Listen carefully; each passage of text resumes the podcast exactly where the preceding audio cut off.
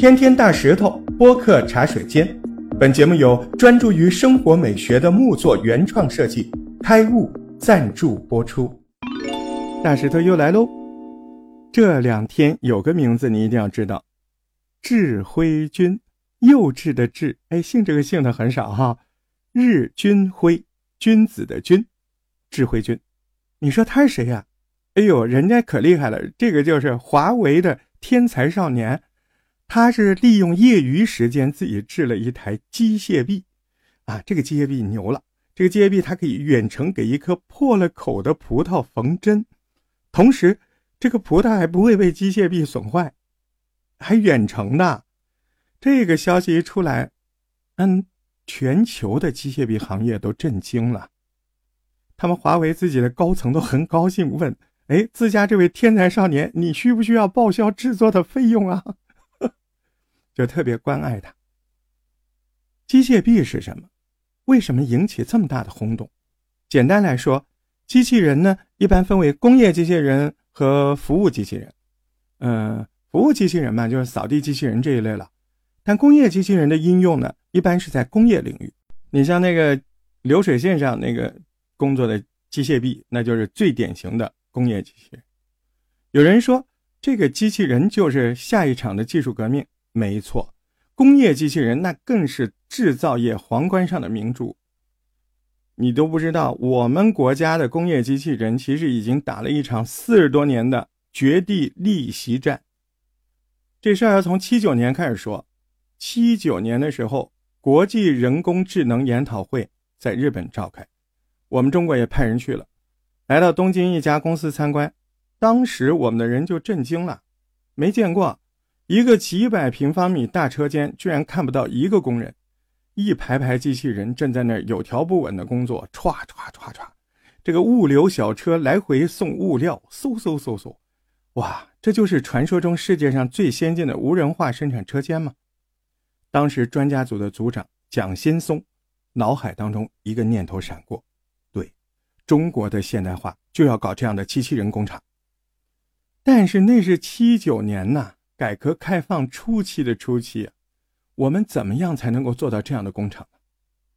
蒋新松理了理自己的衣服领，他就走到领他们参观的这个日方的领导身前，腼腆的笑了笑，说：“啊，贵厂的机器人真的是让我们大开眼界，不知道能不能让我们买一台带回中国学习学习。”蒋新松这个时候是既兴奋又期待，但是你能想到？一盆冷水马上当头浇下来，日方负责人很亲密的看了蒋新松一眼，说：“给你们，你们会用吗？您放心，十五年之内，我们也不打算跟你们中国合作这个项目。”哎呦，一向好脾气的蒋新松听到这个话，满脸涨得通红，两道浓眉顿时就竖了起来，气得脑子一片空白。过了半晌，挤出来一句话：“行。”十五年之后，就算你卖给我，我还不一定要你的。说完，扭头就走。那个气呀！那天晚上，蒋新松躺在床上辗转反侧，日方负责人那个亲密的眼神就在他脑海中浮现，那句话就在他耳边不停的回响。他望着窗外的月亮，忍不住就在想：十五年后，我们能赶上他们吗？我们国产机器人这条路未来要怎么走呢？其实，在来日本参会之前，蒋劲松就已经对中国的工业机器人未来发展展开了研究了。他甚至已经带队起草了一份报告。他提出来，中国一定要研制机器人，这是未来必然的方向。呃，西方国家已经领先开始工业化应用了。结果，想不到这个建议。在他所在的研究所里引起了轩然大波，因为那那时候人都不像现在有这么多的这个见识哈，他也不太明白，嗯，他们就觉得机器人是什么？难道这个洋人的今天就是我们未来的明天吗？这就是在搞花架子，中国又不缺人，造什么机器人呢？哎呦，各种质疑的声音就扑面而来。蒋新松怎么办呢？只能四处奔走，贴海报，办讲座。哎，你不是不懂吗？那我就宣传机器人的用途价值。他到处大声疾呼，告诉大家，机器人将是人类进入二十一世纪具有代表性的高技术。如果我们失去这个领域的科学技术优势，我们失去的可能就是一个时代。从日本回来之前，蒋新松用省下的经费买了一台计算机带回国内。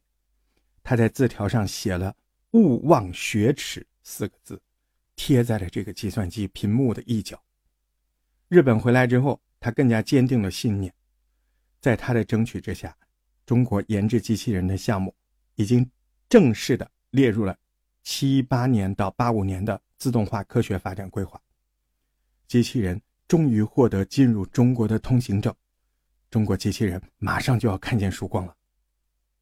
但是，问题又来了，在那个年代，咱们没有自己的技术积累，外国又对我们实行技术封锁。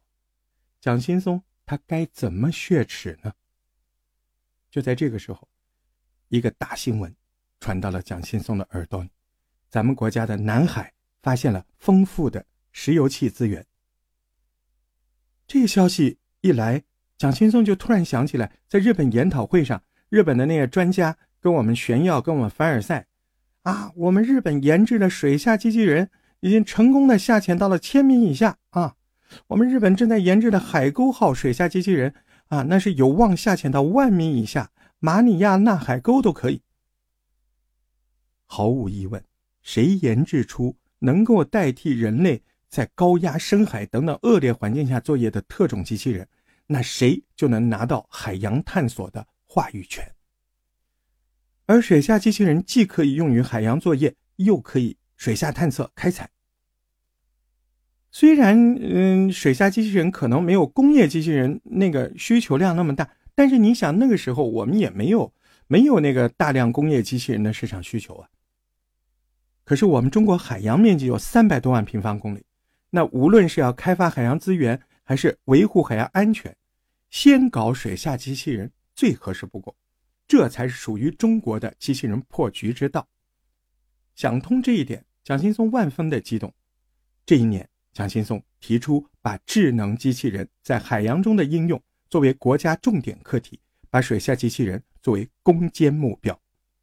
第二年，他就出任了沈阳自动化研究所的所长，担任了项目的总设计师。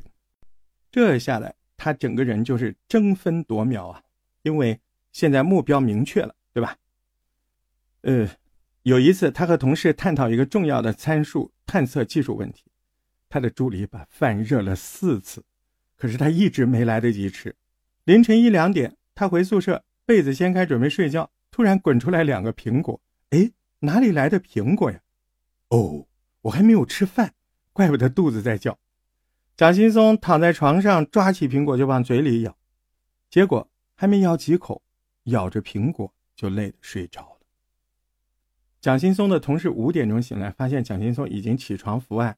在那看资料，蒋新松和他团队那真的是悬梁刺股，只有一个念头：再苦再累，搞出来中国的海洋机器人。一九八五年，中国生态机器人“海人一号”第一台样机在大连首次试航成功，深潜一百九十九米，还能灵活自由地抓取海底的指定物体。试航那天，蒋新松团队成员那真是欢呼雀跃，但是。大家心里很清楚，深潜一百九十九米的机器人只是个开始，绝对不是终点。时间到了九五年，这个十年过去了。九五年，CR 零一无缆水下机器人，就是没有缆线的啊，这又进步了一大块。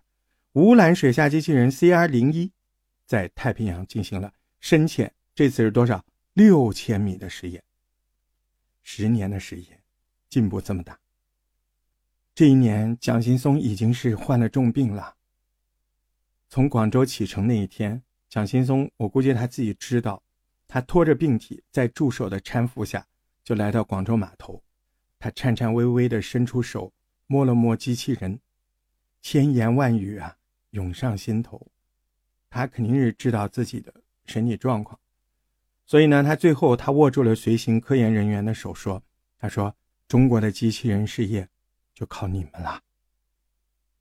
两年之后，这个为国产机器人操劳一生的老人，因为心力衰竭去世。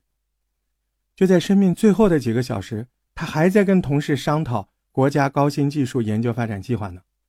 最后的时刻，蒋劲松在病床上，眼睛闪烁着光芒，喃喃自语：“他说，为了国家的科学事业，活着干，死了算。这句话，我算做到了。”而当初拒绝了蒋劲松的那家日本企业，因为在九十年代日本房产泡沫破裂，资金周转不开，这个时候他们又舔着脸来找蒋劲松所在的沈阳自动化研究所。这时候他们有希望把机器人的技术卖给他们。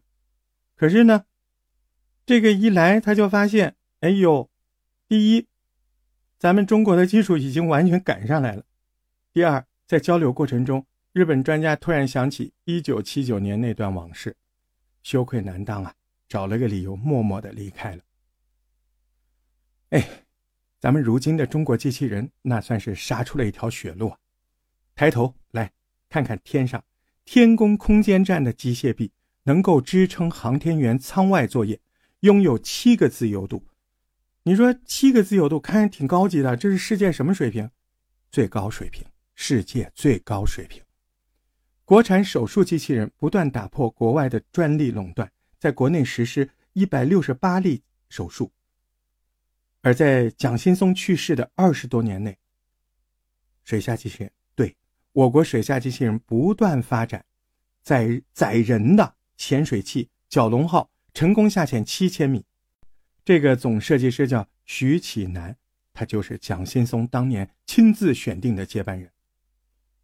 而最新的“海斗号”水下机器人，那是已经潜入深海一万米了，研究骨干也是蒋新松当年的学生。目前，中国工业机器人市场已经连续八年全球第一。去年的装机量占到了全球总量的百分之四十四，咱们现在真的是进入了既能上天揽月又可下洋捉鳖的时代。这背后真的是蒋新松他们那一代一代代研究人员艰苦努力啊，这才让我们后发而先至，后来者居上。巨人在成长，这场科研领域的逆袭，我们终将一直保持胜利。我是大石头。关注我，为中国工业机械人背后的科研工作者们点赞。